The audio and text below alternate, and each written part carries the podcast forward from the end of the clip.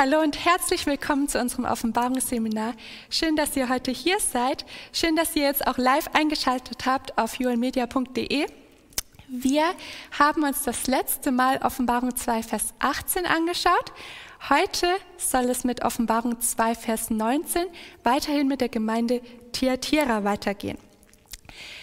Auch diese Gemeinde braucht Gott besonders und auch die heutige Gemeinde braucht den Heiligen Geist besonders.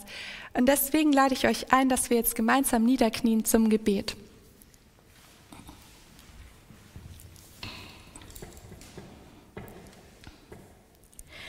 Unser Vater im Himmel, ich danke dir, dass wir heute zum Bibelstudium zusammenkommen können. Danke, Herr, dass du uns die Wahrheit gegeben hast und wir uns nicht mit Betrügereien oder Täuschungen beschäftigen müssen.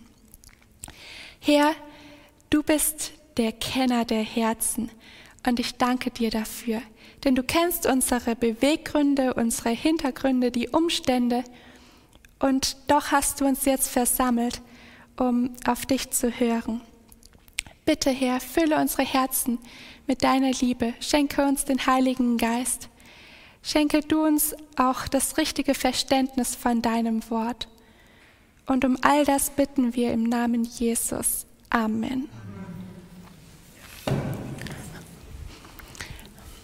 Lasst uns den Vers von heute aufschlagen, Offenbarung 2, Vers 19. Das letzte Mal ähm, hat Jesus sich sozusagen vorgestellt äh, für die Gemeinde Thyatira. Es ist derjenige mit den feurigen Augen, ihr erinnert euch, der Sohn Gottes. Und jetzt geht es weiter mit Offenbarung 2, Vers 19. Und ich kenne deine Werke und deine Liebe und deinen Dienst und deinen Glauben und dein standhaftes Ausharren. Und ich weiß, dass deine letzten Werke mehr sind als die ersten. Dankeschön. Da steckt ganz schön viel drin, viele einzelne Elemente in diesem ähm, kurzen Text. Aber der Anfang ist uns schon bekannt. Ich kenne deine Werke. Was hat das zu bedeuten? Ja.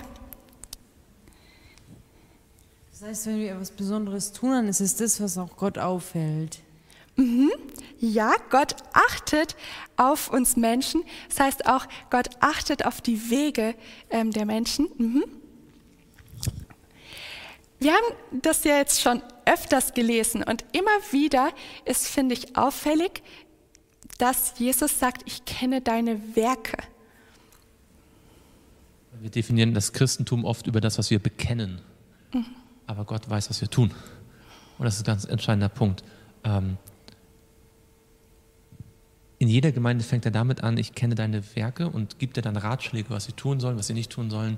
Ähm, weil er nämlich möchte, dass wir nicht einfach nur etwas sagen, sondern dass unser Leben und unser Sagen auch, also unser Reden und unser Tun übereinstimmt. Mhm, mhm. Okay, lasst uns das mal aufschreiben. Ähm, ich kenne deine Werke.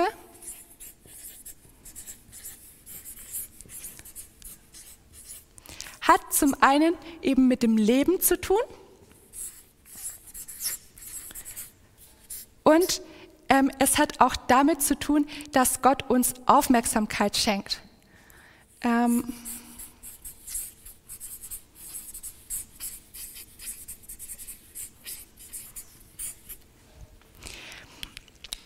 Warum sind die Werke so bedeutsam? Weil wir durch das tun, was, was wir im Leben machen, Gott alle Ehre geben. Mhm, mhm. Genau, also Werke, wir können auch ein bisschen allgemeiner sagen, Werke haben Folgen oder Werke bewirken ja etwas. Ähm, in der Bibel ist auch immer wieder diese Frage von Glauben und Werken. Habt ihr bestimmt auch schon oft in Sabbatschuldiskussionen gehört. Ähm, und es heißt, dass wir nach unseren Werken gerichtet werden. Das finden wir zum Beispiel ähm, ganz klar auch in Offenbarung 20 und dort die Verse 12 und 13. Dann hatten wir gesagt, das hat, denke ich, mit dem Leben auch zu tun. Werke, ja, wie, wie hängen Glaube und Werke zusammen? Was würdet ihr sagen? Mal so ganz einfach erklärt, wie hängen Glaube und Werke zusammen? Ja, du warst zuerst. Wer mich liebt und meine Gebote hat, der tut, äh, nein, der, wie heißt es jetzt? Wer, meine Gebote hat und tut, der liebt mich. Ja, okay. Es hat was mit der Beziehung zu Jesus zu tun, welche Werke dann daraus folgen. Ja, sehr gut. Du wolltest noch was sagen? Ich wollte sagen, wenn wir das tun, was, wenn wir Jesus lieben, dann tun wir auch die Werke, die ihm gefallen. Ja. Mhm. Noch andere Gedanken? Die Frage ist ja, was ist eigentlich Glaube? Also wenn wir Glaube und Werke miteinander vergleichen, ähm, was ist Glaube? Die Bibel sagt, dass der Mensch aus dem Glauben lebt und Jesus sagt, der Mensch lebt aus jedem Wort, das aus dem Mund Gottes hervorgeht. Das heißt, Glaube ist, wenn es ein Wort Gottes gibt, dann nehme ich es als das, also ich lebe aus dem Wort heraus. Zum Beispiel, ähm, wenn das Wort Gottes für mich eine Verheißung ist, dann nehme ich sie in Anspruch und lebe so, als ob das passieren wird. Wenn das Wort Gottes eine Geschichte in der Vergangenheit ist, dann gehe ich davon aus, dass sie so passiert ist und lerne daraus. Wenn das Wort Gottes ein Psalm ist, dann singe ich ihn. Wenn das Wort Gottes ein Gebot ist, dann bin ich gehorsam. Also ist eigentlich Gehorsam so eine Art Anwendung, eine Unterfunktion sozusagen von Glaube.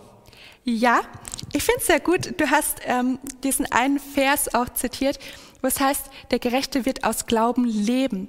Ja, das heißt, das Leben ist ja eigentlich, sind ja die Werke, oder? Das ist, was man tut. Und die, ja, gleich, die Taten entspringen doch dem Glauben, oder? Was wolltest du sagen? Diese Diskussion, Glaube oder Werke oder wie auch immer, ist eigentlich eine sehr theoretische. Ich frage manchmal die Leute, hast du es mal geschafft, zehn Sekunden kein Werk zu tun? Weil biblisch gesehen ist alles, was wir tun, ein Werk. Also selbst wenn ich jetzt nichts tue, und dann ist es immer noch eine Meditation oder so, oder ein Ausruhen, ähm, ist auch ein Werk. Ähm, das heißt, die Frage ist nicht Werke oder Nicht-Werke, die Frage ist immer in der Bibel, wessen Werke? Denn der Paulus sagt in Epheser 2, dass wir ein Geschöpf Gottes sind und geschaffen zu guten Werken, die Gott zuvor bereitet hat, damit wir in ihnen wandeln. Die Frage ist, hab ich, was habe ich gesagt? Zwei. Ge genau, achso, ja, genau, danke schön. Vers 8 bis 10, genau.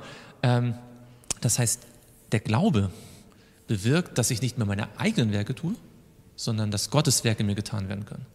Das ist letztendlich der Unterschied. Lasst uns dazu vielleicht mal kurz aufschlagen. Johannes 5, Vers 36. Dort finden wir eine Aussage von Jesus über Jesus, aber wir können das auch auf uns ähm, übertragen. Johannes 5, 36. Das passt ganz gut zu dieser Frage, wessen Werke? Mhm. Ich aber habe ein Zeugnis, das, das größer ist als das dem Johannes, denn die Werke, die mir der Vater gab, dass sie sie vollbringen, edle Werke, die ich tue, geben Zeugnis von mir, dass der Vater mich gesandt hat. Also hier sagt Jesus, die Werke, die mir der Vater gab, die tue ich. Und das Johannes 5, Vers 36. Und das ist, glaube ich, auch ein Vorbild für uns. Gott gibt uns ja auch Aufträge, oder? Gott lässt uns nicht in Unwissenheit darüber, was wir tun sollen oder wie wir entscheiden sollen, sondern er hat uns hier einen ganz großen Ratgeber und eine Richtlinie an die Hand gegeben. Und Jesus sagt, ich befolge das auch genauso. Und was ähm, ist die Schlussfolgerung oder was resultiert daraus? Dass äh, Jesus gezeigt hat, dass er dem Vater gehorcht hat, Mhm. dass wir auch das tun sollen, was Jesus äh, gemacht hat. Wir sollen dem Vater gehorchen. Genau, und wir, wir können ihm auch gehorchen, dadurch, dass er uns eben diese Gebote gegeben hat. Der Vers geht hier ja noch weiter. Dann sagt Jesus, ähm, die Werke, die ich tue, die geben Zeugnis von mir, dass der Vater mich gesandt hat. Deswegen sind die Werke nicht nur ähm, eine, also gute Werke eine Folge aus dem, aus dem Glauben, könnte man sagen, sondern sie sind auch ein bisschen wie ein Thermometer oder wie ein, ähm, in dem Fall vielleicht wie so ein Brief, der Jesus mitgegeben worden ist, wo man lesen könnte, gesandt vom Vater. Also anhand dessen, was Jesus tut, konnte man erkennen, er ist eigentlich der Messias. Er ist der Sohn Gottes. Und das nicht, weil er irgendwie selbst sich jetzt vorgenommen hat, ah, heute will ich es den Menschen mal zeigen, sondern weil er einfach getan hat, was Gott ihm befohlen hatte. Du möchtest was sagen? Jesus ist so, wie sagt man es, wie so ein Blatt, wo man Kopie mhm. anschaut zwischen Gott und Jesus. Wenn du aufeinander stellst, ist es eine Eins. Ja. Und alles, was Jesus ist, der Vater und was Vater ist, Jesus. Mhm. Mhm. Genau. Von daher hat Jesus uns auch genau gezeigt, wie der Vater ist. Mm, was ist denn noch, ja, also noch besonders an Werken ist, denke ich auch, dass ähm, Werke auch verbinden. Wir haben jetzt schon davon ähm, gesprochen, dass Jesus eigentlich Gottes ähm, vorbereitete Werke tut. Aber wir sprechen hier auch von einer gewissen Mitarbeit oder Zusammenarbeit. Und dazu können wir mal 1. Korinther 3 und dort Vers 9 aufschlagen.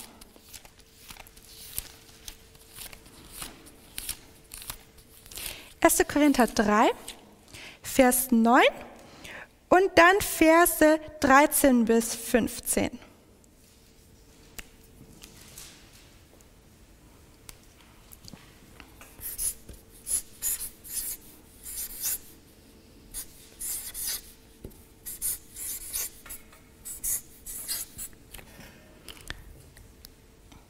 1. Korinther 3, Vers 9 und 13 bis 15. Denn wir sind Gottes Mitarbeiter. Ihr aber seid Gottes Ackerfeld und Gottes Baum. Vers 13. So wird das Werk eines jeden offenbar werden. Der Tag wird es zeigen, weil es durchs Feuer geoffenbart wird. Und welche Art das Werk eines jeden ist, wird das Feuer erproben. Wenn jemandes Werk, das er darauf gebaut hat, bleibt, so wird er Lohn empfangen.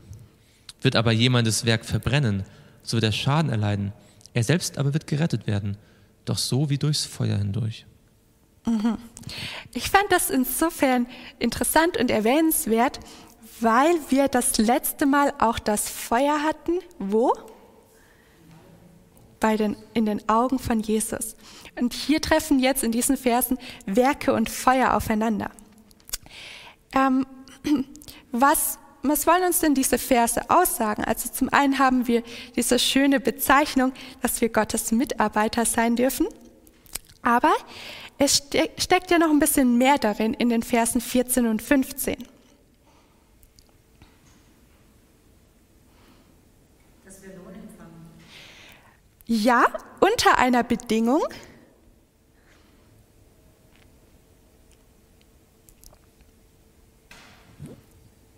Indem er durch das Feuer durchgeht und bleibt. Ja, ja, ganz genau. Also ähm, die Werke werden hier in zwei, in zwei Gruppen aufgeteilt, oder? Es gibt die Werke, also beide Gruppen gehen durchs Feuer hindurch. Es gibt die Werke, die da reingehen und verbrennen. Und es gibt die Werke, die da durchs Feuer durchgehen. Und ähm, dann heißt es eben, diejenigen empfangen Lohn, ähm, de, deren Werk bleibt. Ja. Denke, man kann auch Vers 12 dazu nehmen, weil da werden mhm. diese Werke beschrieben mit verschiedenen mhm. Baustoffen. Gold, Silber, kostbare Steine, die werden nicht verbrannt. Mhm. Die werden zum Teil noch geläutert, da, die werden noch gereinigt. Ähm, und Holz, Heu und Stroh, die vergehen. Ja, ähm, es genau. Gibt, es gibt heute oft die Idee, äh, manchmal, ja, Hauptsache ich glaube, egal was ich tue, Jesus rettet mich auf jeden Fall. Aber hier sieht man sozusagen, dass die Werke am Ende eine entscheidende Rolle spielen.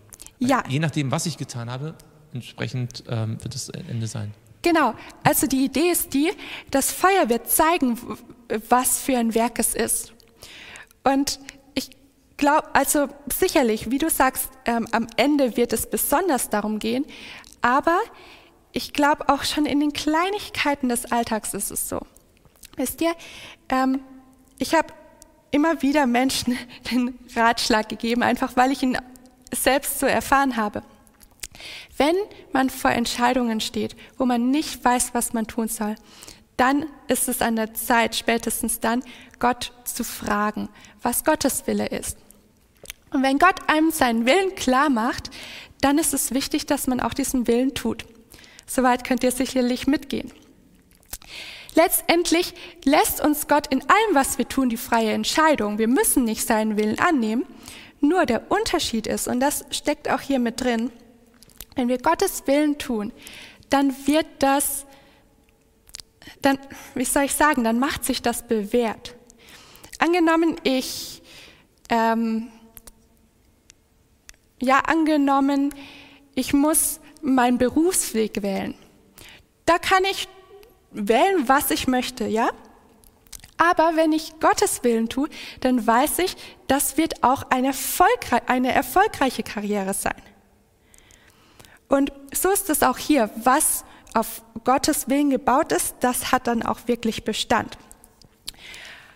Okay, lasst uns mal weitergehen, denn wir haben hier ja einige Aspekte noch in dem Vers gehabt. Wir gehen nochmal zurück zur Offenbarung 2, Vers 19. Denn da heißt es, da geht es ja nicht nur um die Werke, sondern in Vers 19 heißt es auch, ich kenne deine Liebe, deinen Dienst, deinen Glauben und dein standhaftes Ausharren. Jede Menge. So, jetzt bleiben wir mal noch bei der Liebe. Ähm, wann kam schon einmal Liebe in der Offenbarung bei den Sendschreiben vor? Ja. In Ephesus, ähm, wo mhm. sie genau das nicht hatten. Also mhm. nicht mehr so doll wie früher. Sie hatten zwar auch Werke und Bemühungen und standhaftes Ausharren und auch eine sehr gute Theologie, mhm. ähm, aber sie haben die erste Liebe verlassen. Okay, genau. Weißt du auch welcher Vers? Das war Vers 4, Kapitel 2, Vers ja, 4. Ja, genau.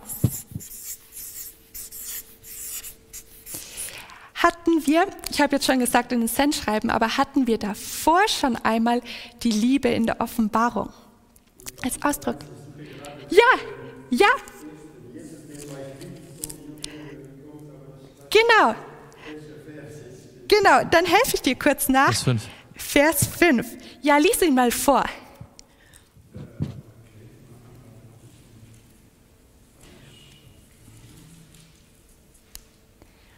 Genau. Mhm. Und von Jesus Christus, welcher er ist der treue Zeuge und Erstgeborene von den Toten und Herr über die Könige auf Erden, denn er uns liebt und erlöst hat von unseren Sünden mit seinem Leben. Dankeschön. Um wessen Liebe geht das hier?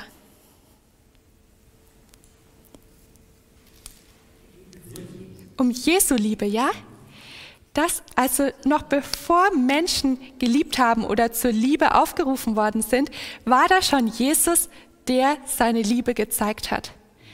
Insbesondere dadurch, dass er für uns gestorben ist, sein Blut für uns gegeben hat. Mm, jetzt, ja, du hast noch einen Gedanken?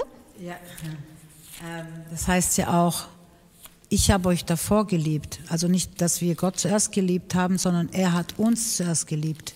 Genau, ja. genau. Und deswegen darf unsere Liebe eigentlich nur eine Antwort auf Gottes Liebe sein. Ja. Aber wir, wir dürfen sie in unserem Herzen haben. Ähm, geht mal mit mir zu 1. Korinther 13, Vers 1 bis 3. Das ist ein interessanter Text, weil mm, in unserer 1. Korinther 13, 1 bis 3.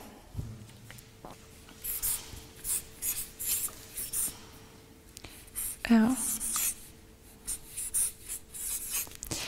Das ist ein interessanter Text dahingehend, dass Liebe heutzutage oft so, ähm, ja, man könnte fast sagen, inflationär gebraucht wird und Menschen leicht dahin kommen, dass sie meinen, ähm, wenn ich einfach nur liebevoll bin, wenn ich Liebe zu anderen oder zu Gott habe, das reicht aus und damit kann ich meine Bibel in den Schrank stellen. Ich übertreibe jetzt ein bisschen ähm, und dann brauche ich nicht mehr wissen. Aber lasst uns mal 1. Korinther 13, 1 bis 3 lesen. Wenn ich in Sprachen der Menschen und der Engel redete, aber keine Liebe hätte, so wäre ich ein tönendes Erz oder eine klingende Schelle. Und wenn ich Weissagung hätte und alle Geheimnisse wüsste und alle Erkenntnis Und wenn ich allen Glauben besäße, sodass ich Berge versetzte, aber keine Liebe hätte, so wäre ich nichts. Und wenn ich alle meine Habe austeilte und meinen Leib hingebe, damit ich verbrannt würde, aber keine Liebe hätte, so nützte mir das nichts. Okay, danke schön. Ähm, jetzt wird ja in diesen Versen die Liebe sehr hoch gehalten. Und ihr wundert euch vielleicht, dass ich das jetzt hier als ähm, Gegenbeweis nehme. Aber was soll, was soll das denn heißen? Hier, hier steht, ähm, wenn ich in den Sprachen der Menschen und der Engel redete, aber keine Liebe hätte, so wäre ich ein tönendes Erz oder eine klingende Schelle. Das ist jetzt mal der erste Vers. Was will denn der ausdrücken?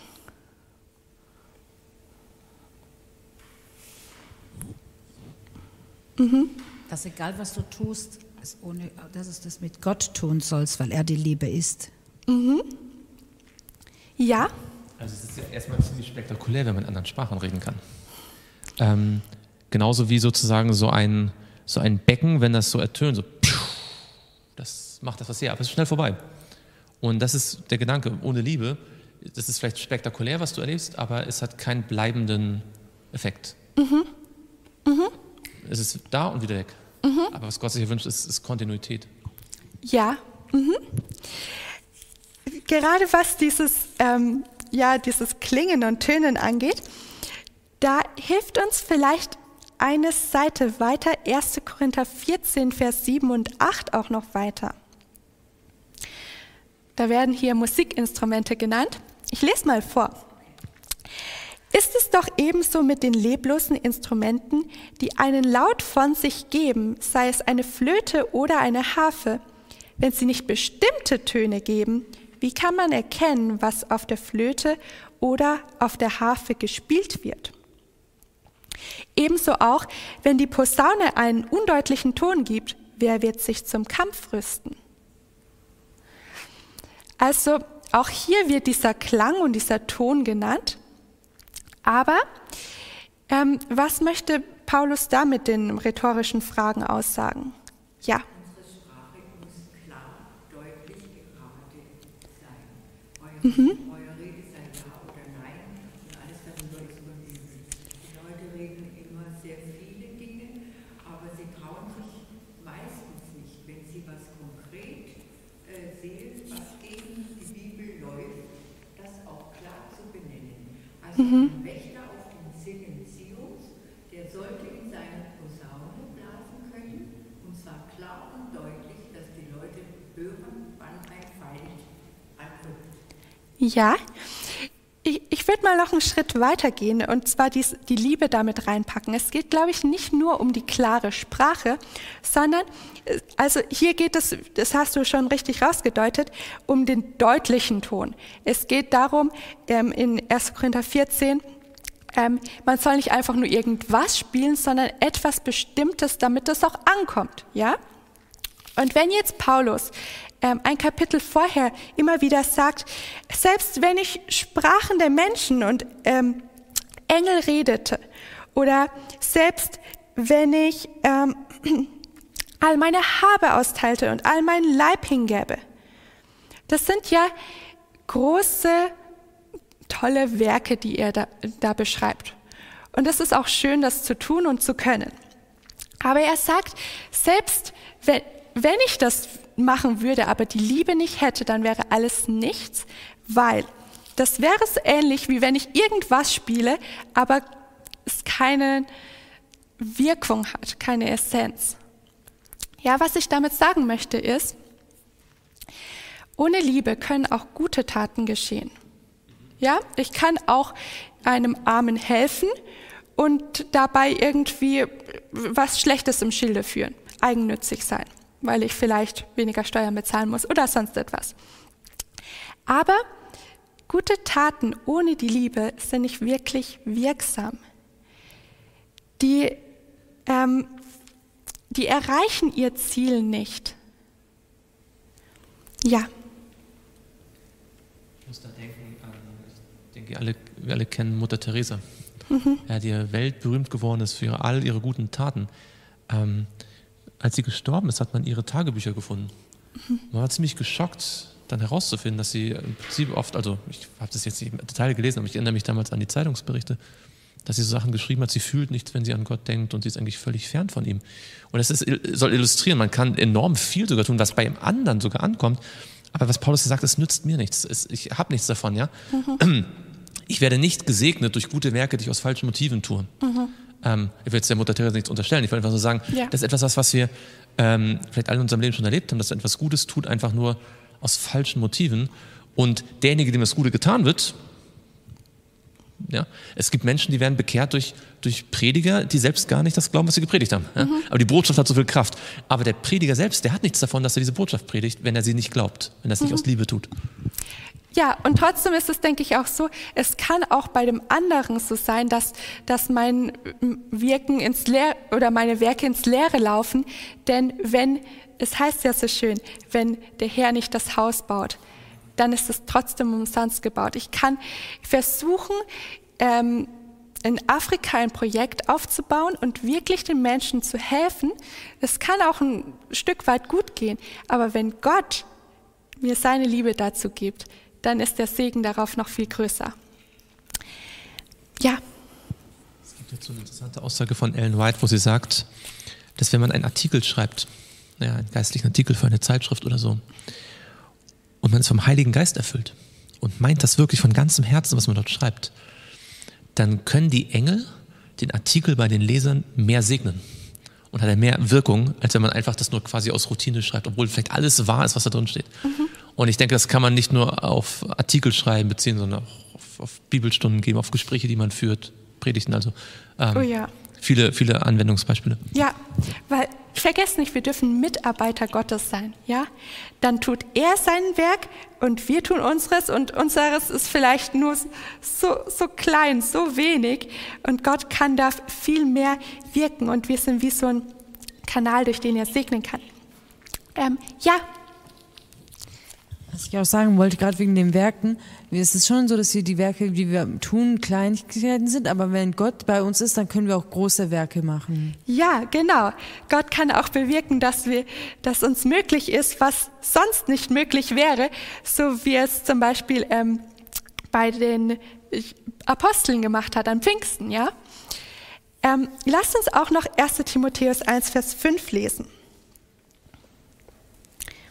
Da wird das, finde ich, auch noch mal schön ausgedrückt. 1. Timotheus 1, Vers 5.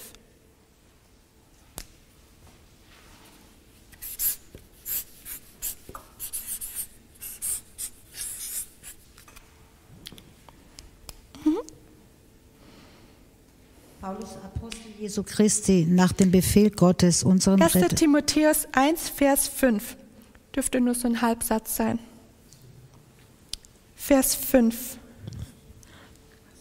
Das Endziel des Gebotes aber ist Liebe aus reinem Herzen und gutem Gewissen und ungeheucheltem Glauben. Dankeschön. Ähm, auch da, also da heißt es jetzt, das Endziel des Gebotes ist die Liebe. Und jetzt muss man sich fragen, was kann mit diesem Endziel gemeint sein? Ist dann, brauche ich die Gebote nicht mehr, wenn ich die Liebe habe? Ja, das Endziel bedeutet, dass wir es dann schaffen, ins Paradies zu kommen. Also dass wir Gott beweisen, durch unser ganzes Leben lang können wir dem Ziel nachstreben, dass wir das tun, was er von uns will. Und dann werden wir von ihm belohnt. noch ein Gedanke? Was auch hilft, ist, wenn man sich die Verse davor und danach anschaut, ähm, weil das ist ja quasi ein Kontrast. Er sagt, es gibt Leute, die jetzt umherreisen und die beschäftigen sich mit Irrlehren, mit neuen Lehren, mit Geschlechtsregistern hin und her, mit Streitfragen, mit unnützem Geschwätz. Und er sagt aber, ich übersetze mal mit, mit meinen Worten, das Ziel von der Bibel ist was anderes. Das Ziel der Bibel, des Gebotes, ist, dass wir Liebe haben. Das heißt, wenn unser Bibelstudium zu Geschwätz führt oder zu Streitereien, Streitigkeiten über Nebensächlichkeiten, haben wir das Ziel verpasst. Das, denn das Ziel des Bibelstudiums ist immer, dass wir Liebe haben. Ja? Also das ist sozusagen nicht sozusagen, jetzt hört das Gebot auf, sondern was will das Gebot erreichen? Das ist eigentlich hier so die Idee. Ich habe ich hab mir das so ausgemalt. Ihr kennt doch alles Navigationssystem. Das gibt es in verschiedenen Formen. ähm, heutzutage auch ganz einfach auf dem Handy. Und auch da hat man ein Ziel. Man hat einen Startpunkt und man hat ein Ziel. Ja? Was muss ich machen, da, dass mir das Navi keine Route anzeigt? Wenn ich, wenn ich bei Start und bei Ziel das gleiche reinschreibe, dann gibt es keine Route, oder? Weil dann bin ich ja schon am Ziel angekommen, dann muss ich gar nicht erst losfahren. Aber wenn mein Ziel woanders ist als da, wo ich jetzt stehe, dann gibt es auch einen Weg dahin. Und mit dem Gesetz und der Liebe oder mit Gottes Wort auch und äh, der Liebe ist es so ein bisschen so. Es, Gottes Wort zeigt uns, dass wir noch nicht am Ziel angekommen sind. Wir, wir brauchen noch die Wegbeschreibung, sage ich jetzt mal, und wir werden sie auch weiterhin brauchen. Ähm, aber ohne Ziel keine Wegbeschreibung, ohne We Wegbeschreibung komme ich nicht zum Ziel. Ja? Ohne das Gesetz Gottes kann ich nicht zu der Liebe gelangen, die Gott mir schenken möchte. Und wenn ich nicht nach der Liebe, die Gott ähm, mir schenken möchte, strebe, dann nützt mir auch das Gesetz, wenn ich es nach dem Buchstaben nur halte, wenig. Die beiden gehören zusammen. Das ist, das ist ein Konzept. Ähm, und dann heißt es hier ja auch noch reines Herz, gutes Gewissen, ungeheuchelter Glaube. Für all das brauche ich das Wort Gottes. Das kann ich nicht aus mir selbst produzieren. Das kann ich auch nicht losgelöst von Jesus haben. Ähm, von daher ist auch ja, ist auch das Gesetz und die Werke, die dann sich danach richten, ähm, sehr entscheidend. Die, die Zeit, ja. Was ist der Gradmesser, wenn man sagt, jetzt hat, hat er das Gesetz mit Liebe vertreten oder die mhm. Kritik wurde mit Liebe angebracht? Was ist da der Gradmesser? Was, misst du das? Wenn du sagst, also das mag ja vom Gesetz richtig gewesen sein, aber da fehlte jetzt die Liebe. Mhm. Was, was, was, ich kann damit gar nichts anfangen, weil wenn ich so wie auch, äh, er sagt, der Christopher sagt, äh, unnützes Geschwätz oder Nebensächlichkeiten, wer das alles redet, äh, der hat die Liebe nicht. Und ähm, dann frage ich mich, wer bestimmt, was unwichtig ist was nebensächlich ist und was lieblos ist. Mhm. Was ist da der Gradmesser? Ja, du möchtest gleich darauf reagieren. Ja, das ist eine gute Frage. Ähm, der Gradmesser erstmal ist auf jeden Fall Jesus und sein Leben und dann die Bibel. Ja, die Bibel macht ja deutlich, was sind die wichtigen Themen. Woran ist die Liebe der Maß? Genau. Das, Liebe, der, also, das waren ja mehrere Fragen. Die, die, also, ähm, was wichtig, was unwichtig ist, entscheidet Jesus und die Bibel. Ähm, und was lieb, liebevoll ist, ähm, ergibt sich aus der Imitation von Jesus. Ähm, Ellen White sagt mal etwas sehr Interessantes. Sie sagt, ähm, du hast dann die Berechtigung, deinen Bruder, deine Schwester zu kritisieren, wenn du bereit bist, dein Leben für sie zu geben. Das ist nämlich die Bereitschaft, die Gott hat. Deswegen hat Gott das Recht, mich zu kritisieren. Er war bereit, sein Leben für mich zu geben. Und wenn wir uns das vor Augen halten, bin ich bereit, für diesen Bruder, Schwester mein Leben zu geben, dann werde ich auch die richtigen Worte finden. Weil dann liebe ich die Person so sehr, dass ich unter allen Umständen verhindern möchte, dass sie es falsch versteht. Es kann immer noch passieren, dass sie es falsch versteht, aber von mir aus. Dann kann man voraussetzen, dass überhaupt nie mehr Kritik geäußert wird. Weil wer will von sich behaupten, dass ich mein Leben ließe für dich oder für dich oder für dich oder für sonst? Ja, genau. Das ist, das ist, und das, das ist die Herausforderung des Evangeliums. Das ist die Herausforderung des Evangeliums, aber genau das sagt die Bibel. Und ich glaube, wenn das mehr beachtet werden würde, gibt es auch mehr Liebe untereinander. Und weil dann können wir die Kritik nämlich auch so anbringen, wie Jesus sie verstanden haben möchte. Dankeschön. Du das mhm. als Maßstab der Liebe zu setzen, bevor man überhaupt irgendetwas zu irgendwem sagen äh, mhm. sollte, dann sollte eigentlich jeder schweigen. Der ist ihm überzeugt, Da, ist die Latte sehr hoch. Jetzt kommt, ist hier noch ein Beitrag. Ich wollte noch was sagen. Und zwar ist es auch so, wir können sagen von uns, wir haben Liebe, aber nur Gott weiß wirklich, ob wir die Liebe haben, von der mhm. wir auch reden. Das heißt, wir können gar nicht zu anderen gehen und sagen, sag mal, hast du Liebe für mich oder nicht? Das entscheidet Gott und der sieht unser Herz und nur er kann wissen, ob wir was aus Liebe tun oder nicht. Die Frage war ja, ob man, ob man darf nicht sagen, bevor man nicht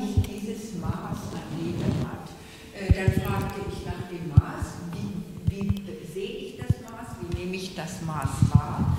Und dann äh, wurde gesagt, das Maß bedeutet die Imitation Jesu, dass er sein Leben gelassen hat. Also bedeutet es, dass ich, bevor ich nicht bereit bin, mein Leben für dich zu lassen, dir auch in keinerlei Kritik irgendwie äh, zur Hilfe kommen dürfte. Dazu möchte ich Ja. sagen, ist auch so. Jetzt habe ich vergessen, was ich sagen Okay, du nochmal. Wir haben ein Beispiel in der Bibel. Mose hat das Volk sehr scharf kritisiert für, den, ähm, für, die, für die Bildung des goldenen Kalbes. Der Aaron war viel lockerer mit ihnen, hat sie viel sanfter angefasst. Aber es war Mose, der auf dem Berg gebetet hat. Herr, Ja. streiche meinen Namen aus dem Buch des Lebens, damit sie eine Chance haben. Als der Aaron, der so soft mit ihnen umgegangen ist, ähm, gefragt worden ist, bist du schuld? Hat er gesagt, nee, ich nicht, das Volk.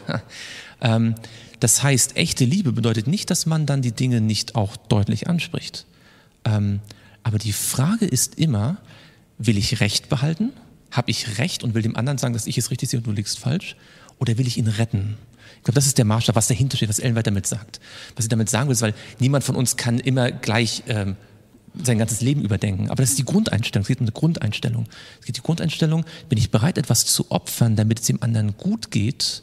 Bin ich bereit, etwas zu opfern, ähm, damit der andere gerettet wird? Oder will ich ihm einfach nur sagen, ich habe es richtig verstanden, du liegst falsch? Das hat noch nie jemandem geholfen. Und das ist auch nicht das, was Gott von uns möchte. Das ist, was, was sagen will. Motivation, ob jemand diese Einstellung hat, will ich ihn retten oder will ich ihn kritisieren oder will ich Recht behalten, die kann jemand überhaupt nicht sehen, würde aber dennoch Kritik ablehnen und sagen, das ist lieblos, weil das ist vom Gesetz. Ja, pass mal auf. Wir haben ja jetzt in Offenbarung ähm, gerade im zweiten Kapitel immer wieder Sendschreiben äh, studiert, wo Jesus selbst sagt, ich kenne dich.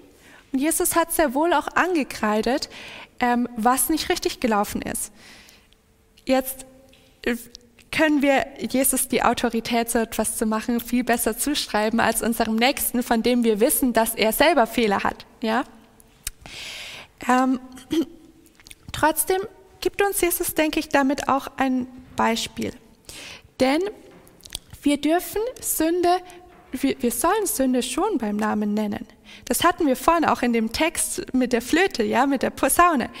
Ähm, und wir hatten auch schon den Vers, wo wir gesehen haben, Jesus sagt erst, was nicht stimmt und ruft dann zur Buße auf. Ähm, trotzdem ist es in der Praxis so, wie du, wie du gesagt hast.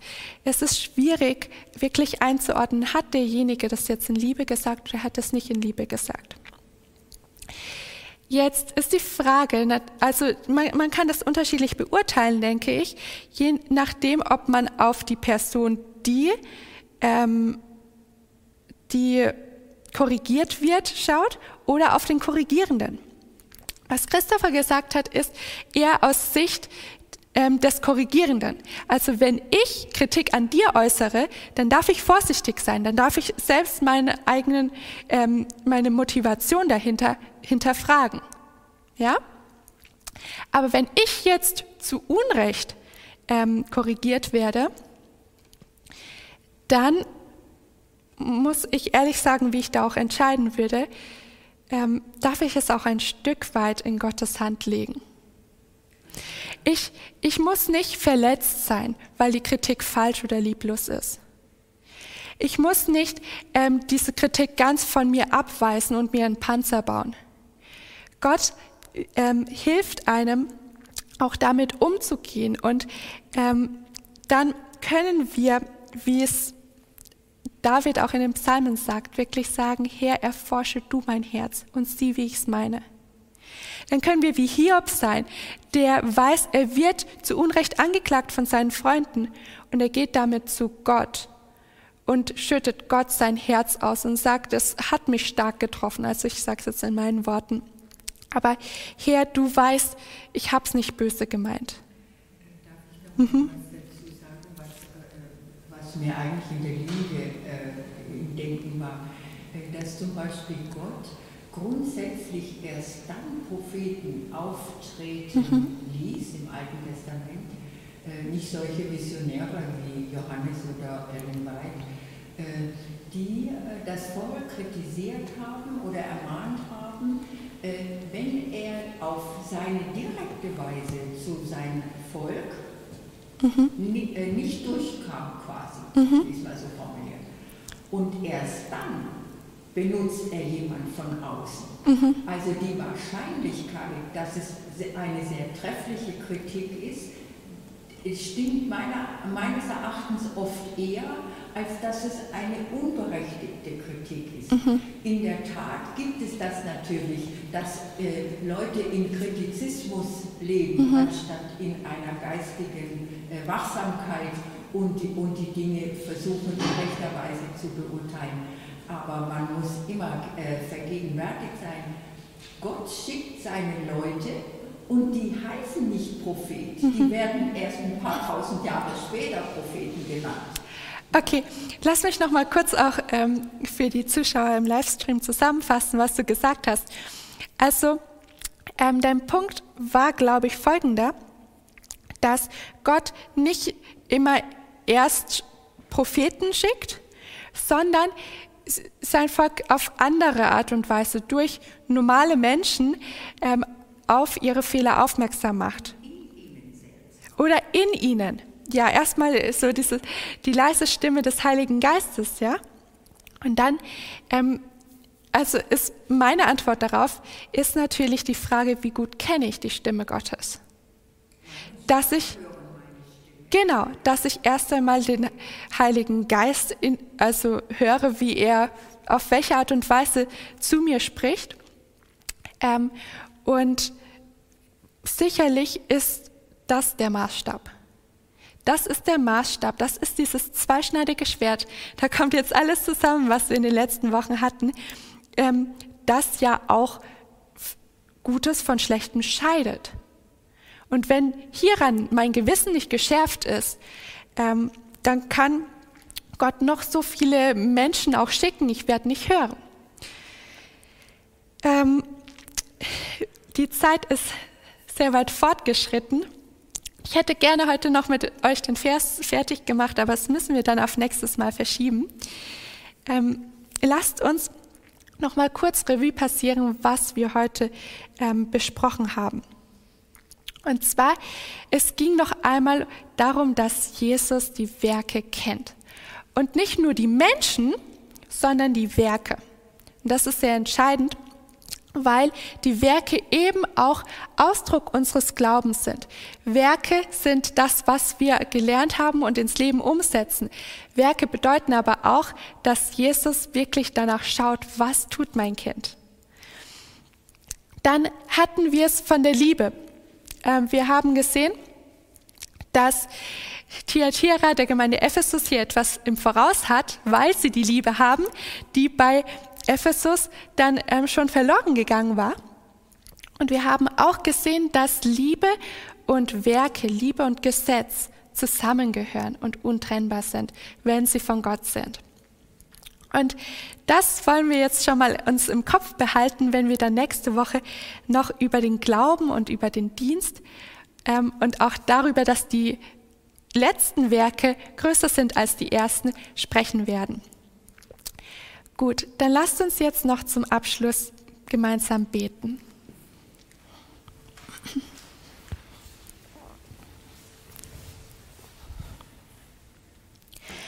Unser Vater im Himmel, ich danke dir für das Bibelstudium, das wir heute haben konnten, das du uns geschenkt hast.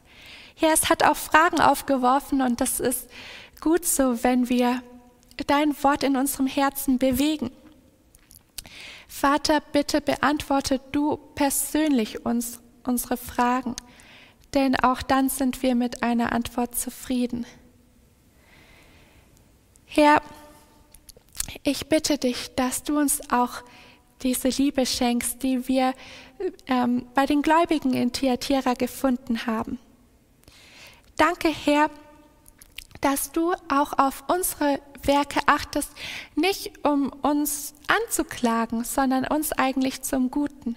Aber lass uns noch mehr bewusst werden, wie wichtig die, die Werke auch sind, dass sie Ausdruck unseres Glaubens sein können, ob unser Glaube tot oder lebendig ist.